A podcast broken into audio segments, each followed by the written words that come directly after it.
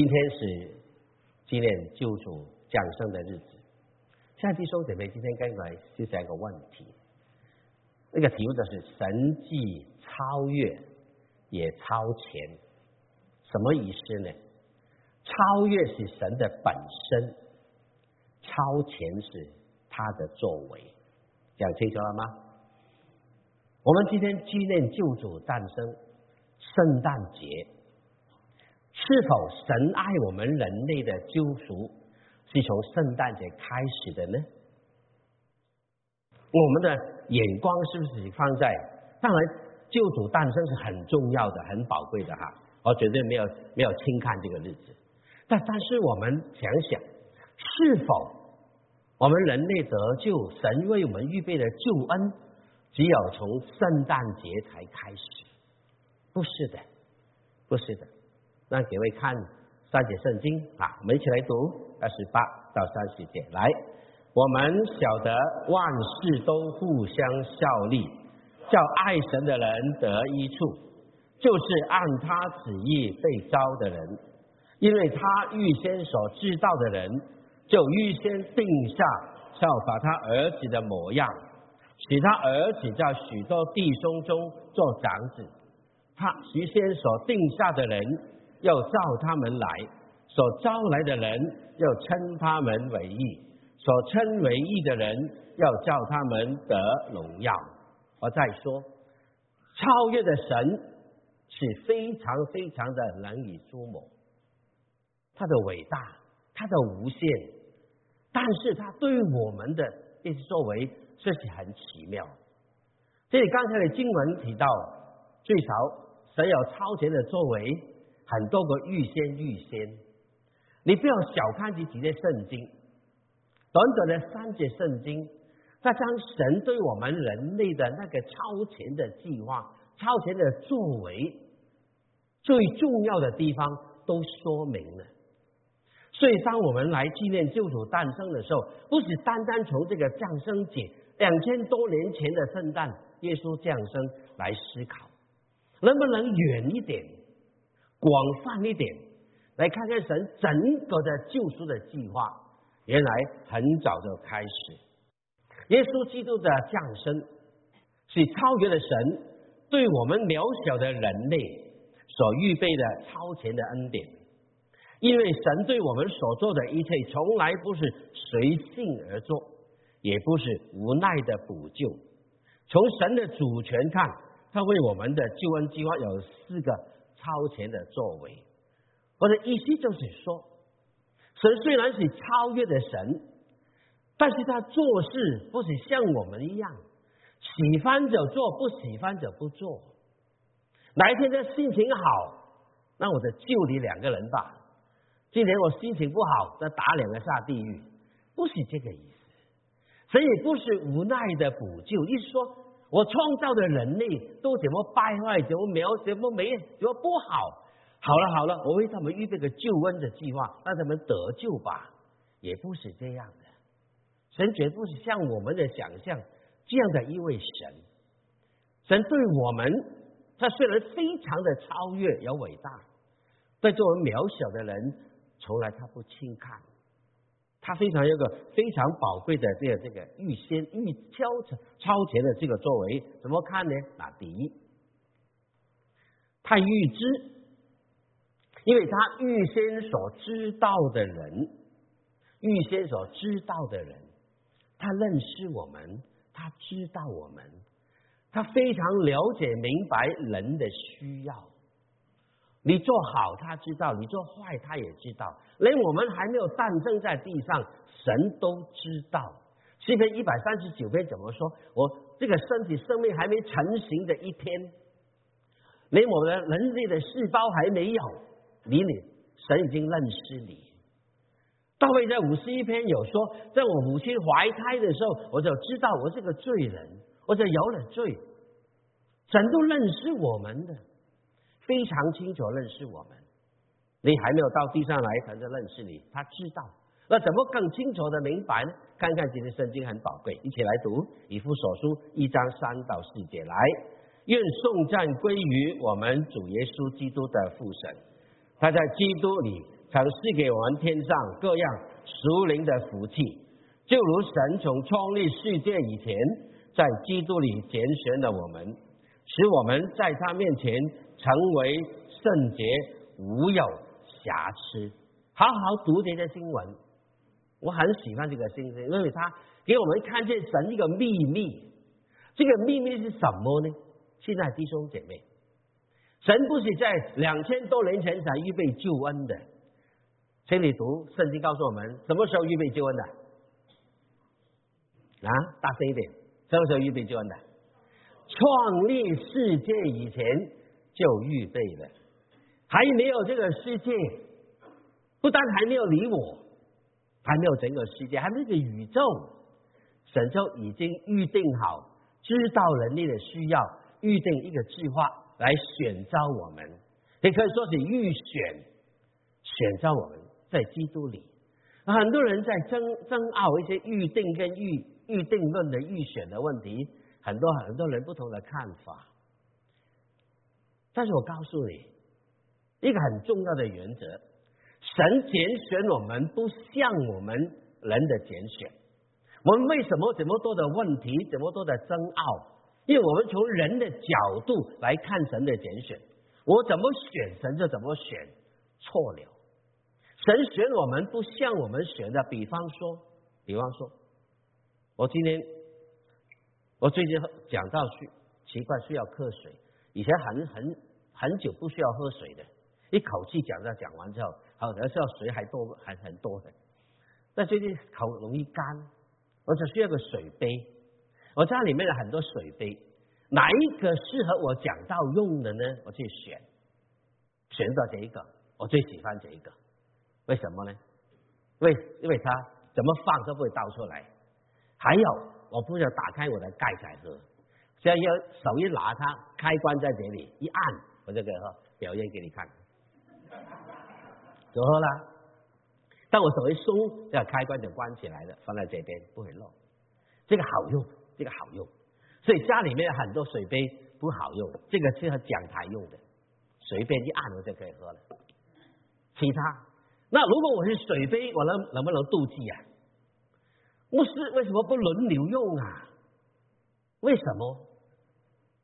我告诉你，神选我们不像我们选杯，来个你没没机会讲话，用我的主权。但神选我们人类的不一样，杯不会讲话，不会说牧师你你偏心，他不会，人会讲话。那神拣选我们怎么选？不是看你高矮肥瘦，不是。神透过原则，在基督里拣选我们。大家清楚这个字，抓这个字，在基督里拣选我们。他不是看你来拣选，不是看他来拣选，是看基督来拣选我们。我打一个粗浅的比方，可能不是完全适合，但是稍微让你明白。比方这个学校，你考试比能够及格，一个学校。大考的时候多少分才及格啊？六十分吧，六十分及格。所以不论什么人来考试，学生们一同来考试，好，考试完看你的分数，六十分以上的你就可以及格毕业了，六十分以下的你就不及格留留级吧。不管你是谁的孩子，校长的孩子，校监的孩子，看门的孩子，一视同仁。没有达到六十分，通通不及格。就是你校长的儿子也一样，是他不是看你这个人，只看你是否在这个及格的原则的下面。今天仁得救也是一样，不是看你是谁，看你是否在基督里，在基督里你才被拣选。你不在基督里，你就不被拣选。神透过基督来选我们，所以你可以不在里面。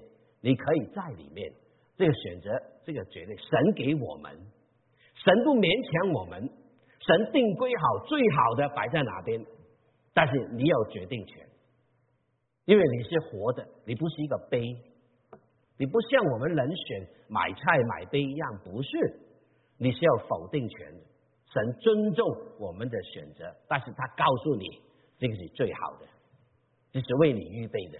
你不选这个，受亏损是你。所以神创世以前就定规好，他知道我们人的需要，给我们预备这个美好的救赎，叫基督才能救我们。为什么人类怎么怎么的败坏？圣经有两个人，一个人类的始祖亚当，另外一个救恩的神的儿子耶稣基督。亚当将全人类带到罪的里面，我们没办法得享神丰富的恩典。你有人问我一个问题：在创世纪，神神所造的东西不是都是好的吗？圣经不是说神看见都是好的，有早晚上有早晨，这是第一天，一连串讲都是好的，都是好的。那么请问神创造亚当好不好？我问你。是不是完全的？神做的都是完美、完全的嘛，对不对？好的，都是好的。我告诉你，亚当被造的时候肯定是好的，完全的好。但是这个是没有经过考验的好。比方说，每一年有新的汽车出来，这些公司都说我们的车今年是最好的、最省电的、最省油的，什么都好的。但是怎么知道它好呢？没错，他没有骗你。出厂的时候都是好的，完美的不得了，漂亮的不得了。怎么知道这部车真的好？他必须要跑一下，跑它一个礼拜、一个月、一年、两年，还是非常的性能非常好，这才算是真好。人也是一样，人也是一样。所以要经过考验才是好。亚当被造是好的，怎么知道他真好？那可分别善恶树来试一下就知道了，马上失败。耶稣来到地上的时候，他是好的，怎么能够成为我们完全的人类、完全的救主？他也必须受考验。所以马太福音第四章告诉我们，耶稣出来传道的时候，圣灵引导他到撒旦的面前受考验。所以撒旦用普天下最严厉的考验来考耶稣，结果耶稣毕业了，通过了。耶稣的完成完全是真的完全真的好，因为他胜过考验的好。亚当的被考验是被动的，放在哪边？但是耶稣被考验是主动的。我来成就神的美意，我来接受撒旦的考验，所以圣师。马太福音四章一开始，你要去读圣经，圣灵引导耶稣去受撒旦的试探，主动的，因为他要承担伟大的使命。耶稣被试探，被你试探，结果证明呀，耶稣是成功的，是真的好，真的完美，真的完全无缺，成为人类的救主。亲爱的弟兄姐妹。耶稣基督来到地上，不像亚当一被造就是一个成熟的男人。男人，耶稣被降生的时候，战争的时候是一个 baby，跟你跟我一样的，从小 baby 从妈妈的肚腹生出来的。他本来是掌管万有，这结果来这个 baby，让人用布来包裹他，包住他，扶持他，养育他，慢慢的成长。一个卑微软弱的人。成为一个这样的人，他本来是掌管一切的，他甘心情愿卑微，成为被保护、被被抚养的人，也是为了我们。而且不单如此，他从人类 baby 一直也一直长成，直到三十岁才出来传福音，出来完成神做神承担神的使命。三十年里面，包括他以后的三年半的工作。三十三年半里面，耶稣必定保证一秒钟都不能犯罪，才能够成为救主。所以三十年光阴里面没有犯罪，这个最严厉要真正担当神的使命的时候，受撒旦的试探。现在弟兄姐妹难不难啊？三十三年半你没有你保证没有一秒钟犯罪，难不难？看看我们呢，能不能三？三不要说三十三年啊，三年都犯罪可不可以？绝对不可以。那么三天都犯罪可不可以？嗯，三天也不行。三分钟可以，三分钟不犯罪可不可以？三秒钟可不可以？也不可以。哇，我们想想看啊，大罪不犯，小罪不断，而人类就是如此。只要一秒钟犯罪，耶稣就不能做救主。你说他面对的考验严厉不严厉？但是面对出来传道的时候，还是要严格的严格的考验。耶稣的伟大就在这里，亲爱的弟兄姐妹，他用人的人性去面对考验，他不是用神性耶，神性根本不需要考验，对吗，弟兄姐妹？所以当撒旦面对试探他要试探耶稣的时候，他想要挑拨他。你若是神的儿子，你要做吧。意思说，要当时显出神性出来，意思人是不可能的。对呀，耶稣只用人的人性去面对，那不可能。神的儿子如果神性的话，可以将石头变成面包，可以的。但人不行，人不可以。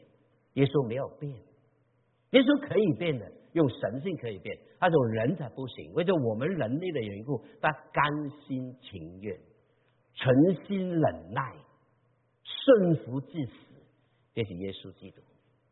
亲爱的弟兄姐妹。在在圣诞节在回想耶稣这个过程的时候，也就感恩不尽。我很感谢神，神透过今天我的信息，先感动我，哦，打开我的眼睛。神爱我，救赎我，不是单单两千多年前预备的到圣诞节，不是，老早就预备，创立世界之前就预备这个美好、比较丰盛的这个美好的救主来救赎我们。这个第一个，第二个呢？这个预定，他预先定下效法他儿子的模样，神定准了要借着所发生的事情，为了塑造我们像基督。怎么说呢？预先定下他效法儿子的模样，预先定下耶稣基督是救恩的一个根据。刚才说嘛。在基督里来拣选我们。当我们信靠耶稣基督之后，每一个基督徒靠耶稣进到神的国度里面，我们的生命从今以后面对所有生活的环境跟以前不一样，跟以前不一样。我们现在是受神管理的一个人，我们活在神的带领底下，神的旨意底下。他预先定下，就预先为我们这信靠他的人定下一个效法他儿子的模样，要效法他。这座所发生的事情啊，就是这座万事互相的效力。有两个意思：第一个，神预定耶稣作为我们面对人生各样试炼的动力，为了造，为了塑造我们能够更像他。故此，每当你遇见、看到坏人遇到好事，坏好人遇到坏事的时候，你会心里不平吗？还是活像耶稣？在弟兄姐妹，神怎么塑造我们像更像耶稣？很普遍的一个一个一个言一个言一个讲论。我们今天看见很多不法的事情、不平的事情。通常来说，为什么坏人遇到好事？为什么好人遇见坏事？这个情况多不多啊？亲爱的弟兄姐妹，多不多？好多，打开新闻常常有。而且坏人，因为讲这个家伙坏怎么坏？为什么还一帆风顺？那我们怎么忠直？怎么诚恳？怎么诚实？为什么还没有一帆风顺？还找不到工作？还被 lay off？还遇见生病？很多的问题，所以叫做万事互相效力。那各位思考一个问题：我们做人很多时候，我们的理念呢，很多时候我们应该好人应该遇见好事，坏人应该遇到坏事，对不对？我们会是这样想的。一般一般人呢，很自然是这样想的。现在弟兄姊妹，我们如果做好人是预预备一定遇见好事的话。那我们还是坏人呢？因为你为什么你做好事？因为我做好人，希望希望有一件好事。遇着一旦我好人遇见坏事的话，我就不做好人了，对不对？做好人干嘛？遇见坏事，跟坏坏人一样，也是一条命，将来也是死掉，算了吧。为什么还做好事？因为弟兄有一个很从神的话语来看，神叫做万事互相效力，有没有包括好事与坏事？当然包括啊。这是这种坏事与好事来塑造我们，让我们更像他。所以坏人有一件好事，乃是神希望他这个好事变成好人，给他机会。好人为什么遇见坏事？一个真正属耶稣的好人，靠一件坏事会让他变成更好的人。因为透过坏事让他真的好流露出来。从一一同遇见坏事的时候，为什么这个人不好？为什么这个人反而更好？为什么？因为这个人像耶稣，他本来的本性不是这样的，我们人不是这样的。但是透过耶稣这个生命在我们里面，神会容让这些坏事临到我们。让我们塑造成一个更好的人，这就是神的美意。神借着万事的互相效力，效力着为我们效劳。你可以说为一个他是织布那个交集，交集。这个交集的过程当中，可能你不明白，但是要交集完整的，你就看见一幅美丽的布，一份美的构图就出来了。神透过这些也是一样的，像弟兄姊妹，我不晓得你今天还是不是活在在万事包围着你，还在熬炼的当中，记得抓住这个机会，在你真正美好的人性流露出来，你是像耶稣的，人要透过你这种遇见坏事的基督徒，你像不像耶稣？亲爱的弟兄姐妹。今天我们很多基督徒，你看看我们信主这么多年，信这么多年，我们到底信不信，像不像耶稣啊？我们我看下去哦，很多是老基督徒，信主五十年、四十年、三十年、二十年、十年、五十天可能都有啊。而上个礼拜有人受受洗，在呃受洗归主，啊，很多新信主的弟兄姊妹，这些年来。你信主这么多年，你回头看看，你过往的人生当中，从信主第一天到现在这段时间里面，我们生命有没有成长？我们到底还像不像耶稣？还是一言故我，是老我一个？很多基督徒很很很可笑的，什么都不像耶稣，叫一样像耶稣。耶稣不改变，他也不改变，永远不改变。几十年后一模一样，老样子。亲爱的弟兄姐妹，所以神会透过万事来塑造我们，让我们变成一个真正的好人，是像耶稣的好人哦，不是人间的所谓好人。他说好人是假的，我告诉你，真正的好人是耶稣在你里面，在那个这耶稣的形象流露出来。所以神要透过。万事的效力，将我们好的品质出来。亲爱的弟兄姐妹，让你真正在这个塑造的过程当中，你不要埋怨，你等着吧。我很久没有做讲这个这个这个故事。那个宣教士去台湾，他必须要学 先学国语，然后方便传福音嘛。哦，他学了学了学了一个月回来。人就问他，老师，你学了这么多中文，你学了什么啊？学了很多哎，学了很多东西，很多学了很多中文呢。但后来他反问，哎，我有一件事我不明白，你们台湾是不是有一个人很有名的？说台湾有名的人很多啊，你到底指哪一个？他姓施的，他的名字叫，他名字到处都有哎，到处都看见呢。这叫什么名字？他叫施工中啊，到处有我看见，很有名这个人，呃，地盘也有，建筑什么地方都有，很好笑啊。施工中这个人姓施的名叫宫中。我告诉你，我们人生的遭遇当中，很多时候神还在施工中，你的生命还在熬炼的里面。不要吵，不要做神，忍耐，因为神在你生命还没完成呢，还在施工当中，让你越来塑造越像谁？像耶稣，像耶稣，透过互相的效力，让我们来效他。这是个过程，透过万事的互相效力，目的就是让我们更像那个爱神的人得到好处，爱神的人得到益处，爱爱神的人得益处。再问，那不爱神的人得不得益处啊？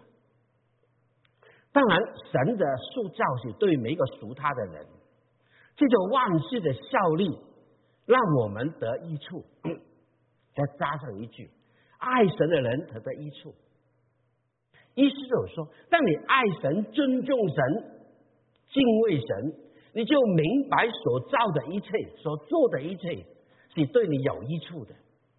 但当你不敬畏神、不认识他，你不敬畏他。也不爱他，就是你遇见很多事情你都不了解，是为着你的益处，反而你更会埋怨。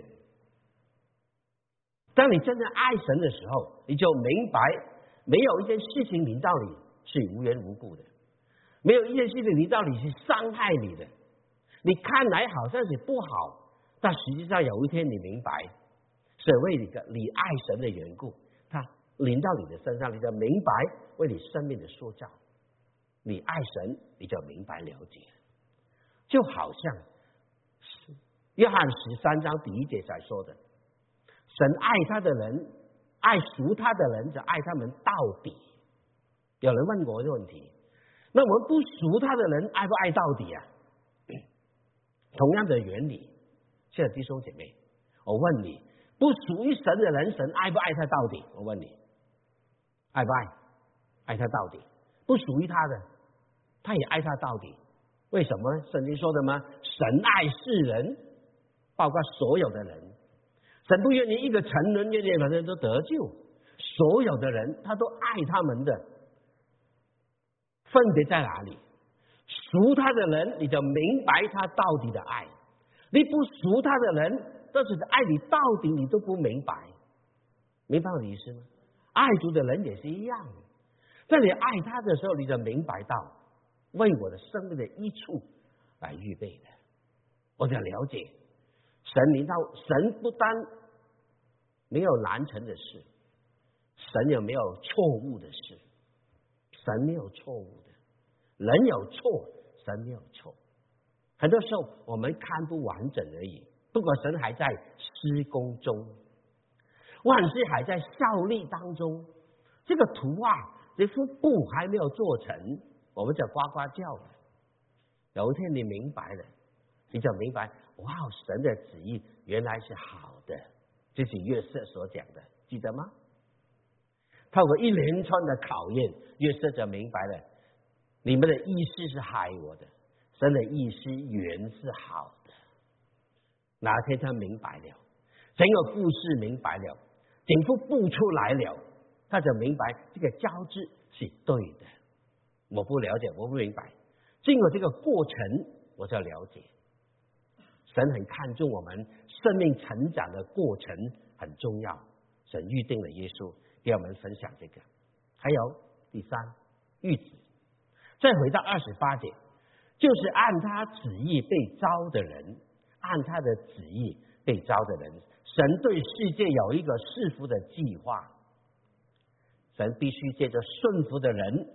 来去执行神呼召人的目的啊，有个目的要遵循他的旨意。简单的来说，这整个神的救赎计划当中，他需要人顺服的人来跟他同工。所以神呼召了亚伯拉罕，神呼召了亚伯拉罕。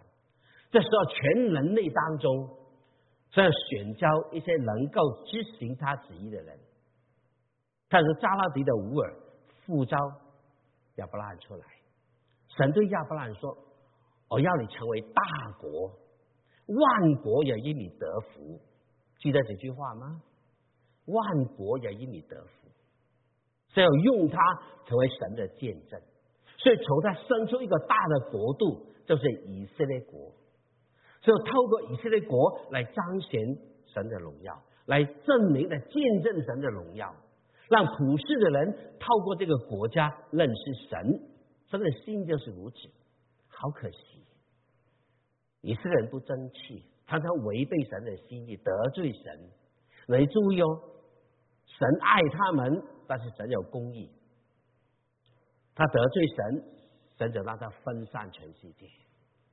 圣经历史告诉我们，一次又一次的被掳，最后主后七十年打散全世界。他分散分布普世界，抛来抛去。圣经说，最近我预备大先知书的时候，看了很多的预言讲到，多次的反复讲到，神会将他们分散，分散。主后七十年就并被分散，以色列国重新不存在。到一九四八年，他们重新立国。其实到一九四八年，很长的一段时间，差不多两千年，没有一个国家分裂两千年还可以成为一个国家，不可能。所以以色列国是个神迹，因为他的神的旨意当中有份，很清楚。但是如果他不乖，神会鞭打。但是神没有忘记他对亚伯拉罕的立约。在一九四八年重新连来，这就怜悯，这就怜悯。你看，你是有有解经家讲的很很有意思。他说，今天世界的世界的将来的前途啊，是在中东，中东在以色列。你看看，掌控着整个世界的历史的演进。从一九四八年立国之后，这个国家从来没有停止过战争。立国之后几天，周围的阿拉伯国家就宣告要消灭以色列人，这推到红海这边去，推到海中。他不愿意这个国家存在灭种，他感谢神，说他成立不久，他才能够打，一直打胜仗。我告诉你，我不是什么争议，现在什么也没有意思啊。我是说从神的角度来，国度的角度来看。以色列国不会打败的，不会输的，小输而已。在真正输的时候，打败的时候是耶稣再来。我告诉你，耶稣再来的时候，从圣经的历史，就说怜悯我们。他们这个国家有神的使命在上，但是他失败，他做他不知道不对，是管教鞭打。从以色列国生就耶稣基督，耶稣成为宣告成为普世的救主。今天有了我们，这个神的美好的计划是透过今天每一个基督徒来完成神的旨意。所以，当我们念主导文的时候，你记得开始怎么念吗？愿人都尊你的名为圣，愿你的国降临，愿你的旨意行在地上，如同行在天上。这个旨意是要顺服神的人去执行，这旨意没有断。今天轮到我们，当你庆祝耶稣诞生的时候，有没有记得神的旨意是透过我们继续执行？这是神一个计划的连锁，就做怜悯我们。神没有忘记他的子民，神没有忘记我们，在今天还在用我们实现他的计划。感谢赞美主，这是非常宝贵啊！还有呢，第四个，它是预招。预先所定下的人要招他们来，所招来的人要称他们为义，所称为义的人要招他们得荣耀。神呼召人有个目的，这里个目的有两个很重要的因素。第一个就是被称义，第二个就是得荣耀。这是神给我们生命的两面，一个很重要的基础，要记得。听来很简单，两件事而已。要你被称义，要你得荣耀，每个基督徒都要被称义。什么意思呢？被称义就是永远的圣洁，一起来读这些圣经。但如今你们奉主耶稣基督的名，并借着我们神的灵，已经洗净、成圣、轻易了，很宝贵的一个恩典。当你信耶稣的时候，要一个步骤：被洗干净、被成圣、被称义。所以每一个罪人靠着耶稣基督，你给主的宝血洗干净，不单洗干净。还成为圣洁，被称义，非常宝贵的生命。所以，所有在座的亲爱的基督徒，你虽然是满身罪恶，我我虽然是满身罪恶，但是神已经赦免了我，让我成为一个干净的人，一个圣洁的人。圣洁是很严肃的讲法哈，一个粗浅的讲法就是干净的人。一个基督徒应该是一个干净的人。为主的宝血将你洗干净，从头到脚，从里到外，耶稣洁净我。你这个被洁净的人是永永远远的干净。神使我们成为干净，思想、言语、行为与人的关系，人活一辈子，做个干净的人，才能够于心无愧。现在弟兄姐妹。干净不单单是我们在神面前无罪而已，在你活在世上的时候，跟人接触的时候，能不能干净？干净是一个人格最宝贵的情操。不管你多有钱、多有学问、多有好的教育，如果一个人活得不干净，还是不可取的，对吗？现在弟兄姐妹，今天很多人很有学问，却一点不干净。很有地位，一点不干净；很有权势，一点不干净。所以，亲爱的弟兄姐妹，要干净，就是你失败都要失败的干干净净。我曾经送给你们一句话：人要赢得干净，要输得干脆。选总统更加如此。行吗，弟兄姐妹？对了，一个基督徒，一个基督徒。虽然我们不是什么伟大的人物，但我深信耶稣的宝血、耶稣的救恩，能够让我成为一个干净的人。亲爱的弟兄姐妹，要记得，在主的里面，一个干净的人，跟人接触，你思想意念干净，有有肮脏的地方，求主马上洁净我。要记得，你是一个永远被圣洁的人，这是第一个。第二呢，得荣耀，得荣耀很简单。我给你两节圣经，保罗讲的。第一节呢，就是在哥林多前书六章二十节，一起来读。因为你们是重价买来的，所以要在你们的身子上荣耀神，这是个原则。我们是重价买来的，这个价钱不是钱财可以衡量的，是耶稣的生命将我们换回来的。既然这么宝贵的代价，所以我们的身体已经不属于自己，是属于谁的？属于他的。所以借助你的身体，你要荣耀神，这是个大原则。还有第二句话呢，一起来读：你们或吃或喝，无论做什么，都为荣耀神而行。荣耀神是个很大的题目，基督徒怎么荣耀神？一个讲很多篇的道理。但是我用保罗一句很简单的话，怎么荣耀神？或吃或喝，生活的实践。为什么他用吃喝呢？这人生最基本的东西，这借助你生命中最基本、最简单、日常一定要用的这些生活的常规去荣耀神。不要讲到很高言大志、很伟大的事工来荣耀神。先不不谈那个，先谈你生活中的小小节，例如吃啊喝啊，什么小事，从小事上就看见你为神，你荣耀神；从小事上，你就可以让神在你生命中得荣耀，可以吗？不要让大事才荣耀神，小事上要荣耀神。就好像吃与喝，怎么简单？怎么简单？怎么基本？从这个造起，小事上不荣耀，大上大事怎么荣耀啊？亲爱的弟兄姐妹，对不对？就说连我保罗很有意思的讲这些话，在你生活中实践出来，神救我们就是如此。这种耶稣就成就了救恩，让我成为一个干净的人，成为一个有价值的人，让这种你生命中每一个小节，让神在你我身上得着荣耀。这是神救赎的最终的目的，就是怜悯我们。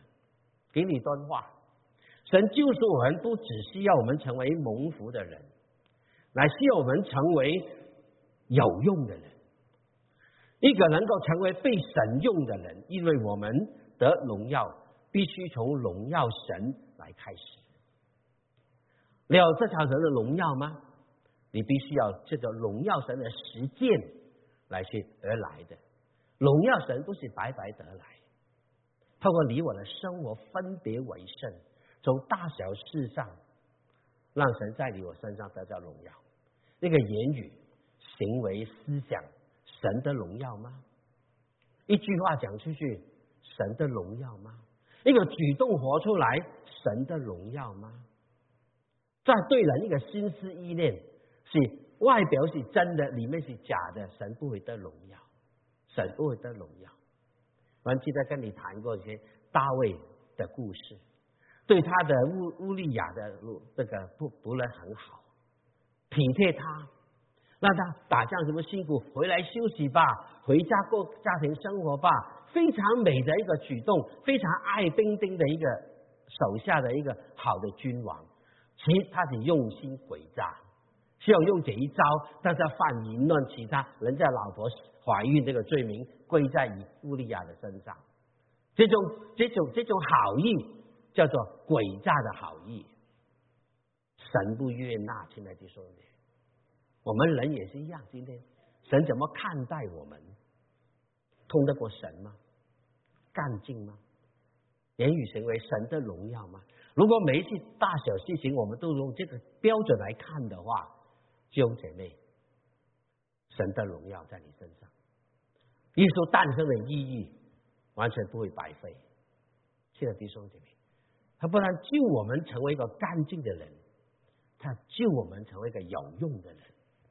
无论大小事上，神都透过你，透过我，他可以夸口。你看，我这个人让我得荣耀，能这样做吗？亲爱的弟兄姐妹。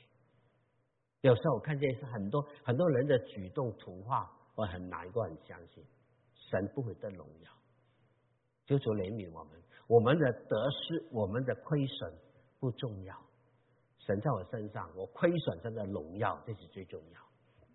我们成为一个亏亏损神荣耀的人，今天个恢复荣耀神是莫大的恩典。圣经不是说吗？世人都犯了罪，亏缺了神的荣耀，亏缺了。这透过耶稣基督，我们恢复神的荣耀，会荣耀神，不再亏缺。但一不小心，亲爱的弟兄姐妹，我们仍然可以亏缺神的荣耀的今天。但愿救主耶稣诞生的日子，不是单单集中在今天，不是单单集中在两千年前的降生节，更重要的，在创立世界以前，神已经爱你，为你订立一个非常美好救赎。世人的计划，你感谢主吗？我告诉你，神多么爱我们，我们低头祷告，天父感谢赞美你，你真的是爱我们。透过救主的降降生节，更清楚的、更具体的，将这个恩典、将这个爱流露出来，我们叫感恩，叫赞美。主要不要让我只停留停留在感恩赞美当中，你救赎我们有一个一套美好的计划。也用每一个真正爱你的人，不但经历人生的塑造，让这条命可以成为你的荣耀，要让更多的人认识你的荣耀，得享你丰富的救恩。谢谢你，因为你是个超越的神，你对我们世人永远有个超前的计划，你做事永远有你美好的时间。谢谢你，听我们祷告，奉耶稣基督的圣灵，阿门。